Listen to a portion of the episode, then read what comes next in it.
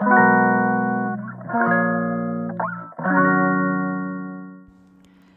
いマールのラジオマールです。今日は11月21日火曜日ですね。はい。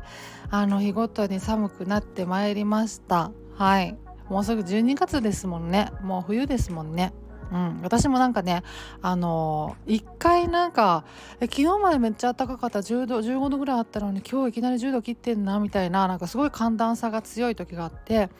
その時にあのやばい風邪ひきそうってなったんですよすごい寒気がして。うん、なんかあやばいやばいってなったからもう早めのカッコンとカッコンとと思ってカッコンと常備してるんでカッコンと飲んで早めにもう9時ぐらいにも寝ようと思って寝てでしたらなんとかギリセーフでした。ならずに済んだ。だけどねあの寒気がすごいしたからあのおかんがねしたからあこれやばいかもって思ったんですけどあのねよく考えたら私ねその排卵日とか排卵期になんかすごい寒気するんですよ。うん、なんか私なんか毎回それあやばい風邪風邪かもと思ってそれでカッコンと飲んだりとかするんですけどよく考えたらすごい月に1回定期的にやってくる。しかもよく考えたら排卵期じゃない？と思って私私多分ねその排卵期とかで一瞬寒気感じるんだと思うんですよねなんでだか分かんないんですけどなんかでもあのそうなんですよ。でなんか見てみると排卵期ってほらあのあの下がるじゃないですか体温が。だから寒気感じやすいみたいな下がるんですよね確かね。違ったらごめんなさい。はい。なんかだからそれでかなみたいな思ってるんですけどだから多分ね今回も多分なんか風邪かなって思って焦ったんですけど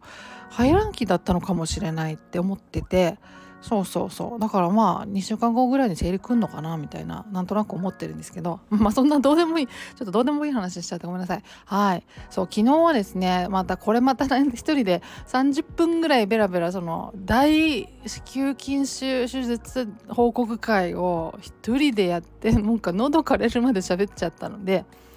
いやいやね今日はねまああのパニック症の話をしたいなと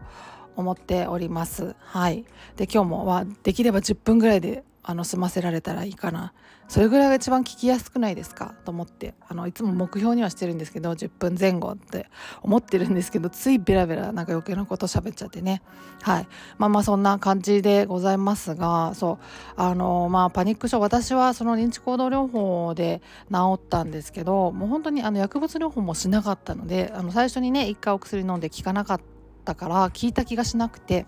でそれそれからもうあの完全に認知行動療法に切り替えたんで本当になんか認知行動療法だけで治ったみたいなところはあるんですよね実は。そうそうそ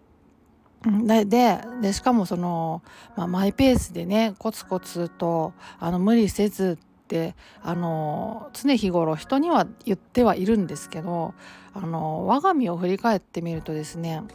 結構無理したなと。でマイペースって言われてもマイペあれがマイペースだったのかも分かんないんですけどそもそもマイペースってどないやねんって思うじゃないですか。あの初めてのことだと思うんですよねこうやってそのパニック症の治療をすること自体がね多くの人にとって。でそれでマイペースってじゃあどれぐらいのペースがマイペースやねんって思ったら分かんないじゃないですか。分かるわけもないので結局その自分でやってみて探ってみるしかなくてだから私結構無理したなって思ったりすることもあるんですけどあのー、まあでもそれでも治ったからそれがマイペースといえばマイペースだったのかなみたいな、まあ、振り返ってみてもうちょっとあんまりよく分かんないんですけどね。うん、で無理しすぎると多分、まあ、絶対良くはないと思うんですよ。ただ無理するっていうのもどこからが無理やねんっていうのも分かんないじゃないですか。うん、だから結局ねそのやってみないとわからないっていうところがあってで私は本当にすごいあの結構アグレッシブにやったんですよね暴露療法にしろ。そうあの認知行動療法始めて1年ぐらいでまあまああの電車とかねバスとかその辺その辺はまあなんとか乗れるかなぐらいになってきた時にもういきなりねあの長距離フライト7時間か8時間ぐらいのフライトにチャレンジするとかっていう結構ねあの無茶みたいなこともやったんですよ。うん、あの自分としては当時の自分としてはいけるかなと思って予約したんですけどあのいざ乗る前になったらすごいもうもう発作一歩手前ぐらいなあのもうめちゃくちゃ恐怖だったしめちゃくちゃもうもう頭真っ白みたいなあのかもう顔も真っ青みたいな。もう本当なんかね文字通り震えながら乗ったんですよ。本当に震えてたと思いますけど。そうそう何も考えられなくなっちゃってそうもうもう前日なんて泣きじゃくっちゃってそれぐらいも恐怖での中で乗ったりはしたんですけどそれでもねあのー、悪化とかしなかったしむしろやってやったぜっていうあのすごい達成感を味わえたからあのかなりその回復に寄与してくれたんですよね。うん、だから自分としてはあの今振り返ってみても結構かなり頑張ったなっていうようなことをやってもあのすごくいい方にあの転がってくれたからじゃあ無理ってどこからが無理やねんっていう思うんですよね、うん、だからそれもやってみないとわからないところがあってだからやってみることを恐れないっていうのがすごく大事かもしれないですね。でやってみてあの、まあ、悪化するようなことがあるのかもしれないですけどただただその取り返しがつくはずだから必ず悪化しても取り返せないっていうほど悪化するよぐらいの無理っていうのがわからない。なんかむ、うん、なんかわかんないんで、うん、取り返しは必ずつくと思うからやってみるっていうのはすごい大事なのかなと、うん、なんか思ったりするんですよね。うん、であの例えばそのちょっと今日どうなんだろう。やばいかも。無理かも。と思った時にやるかやらないかっていう、まあ、選択をねする局面みたいなのがあると思うんですね。暴露療法認知行動療法やるにあたって。でその時に私はやるっていう選択をするようにしてたんですよ。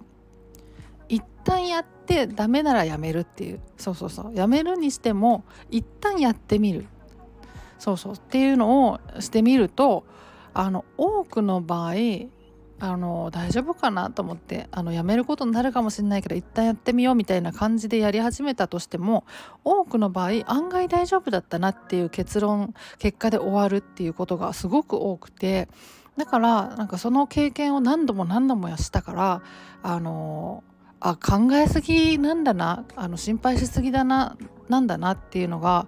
あのすごくあの体感できたんですよね。うん、でそれを体感することがまた認知行動療法じゃないですか。うんうんうん、だからあのやってみるっていうのをすごくあのそこをなんか割と徹底したかなって思ってるんですよね。うん、そうそれはねでもなんだろうなまあまあ急性期に始めたからそのそれ以上下がることがないっていうところから始めたから多分、まあ、怖いもんが逆になかったのかもしれないですけど、まあ、その辺がね難しいですけど、まあ、だからそのタイミングとかも人によるとは思うんですよね。だから、まあ、あくまでも私の話なんですけど私はそのやってみることを割と徹底したなと結構意識してやったなって思いますね。うんでねその、まあ、子宮筋腫の話に戻りますけど 戻りますけどねあのあの、まあ、手術するじゃないですか。全身麻酔の手術してであのまあ翌日翌朝ぐらいからまあ起き上がれるようになってで起き上がれるようになったらねあのすぐ歩き始めるようにした方がいいんですよね。極力ね、うん、あのできない場合ももちろんありますよ。あるけど、まあ、極力、まあ、歩いたり動いたりってし始めた方がよくて。てでそれめちゃくちゃ大変なんですよ。やっぱり。昨日までねあの強制終了してたわけじゃないですか。麻酔で自分の体をね。それが起きてですぐに歩き始めるっていうのがなかなか大変なんですよね。傷は痛いわ。なんか傷傷だけが痛いっていうかやっぱもうあの広範囲であのね、手術とかすればするほどやっぱり痛みも広がってるしなんどこが痛いんだか分かんないけどもとにかく痛いとかもあるしで麻酔の副作用とかで吐き気がしたりする人もいるしっていう中でね動くのめちゃくちゃ大変なんですけど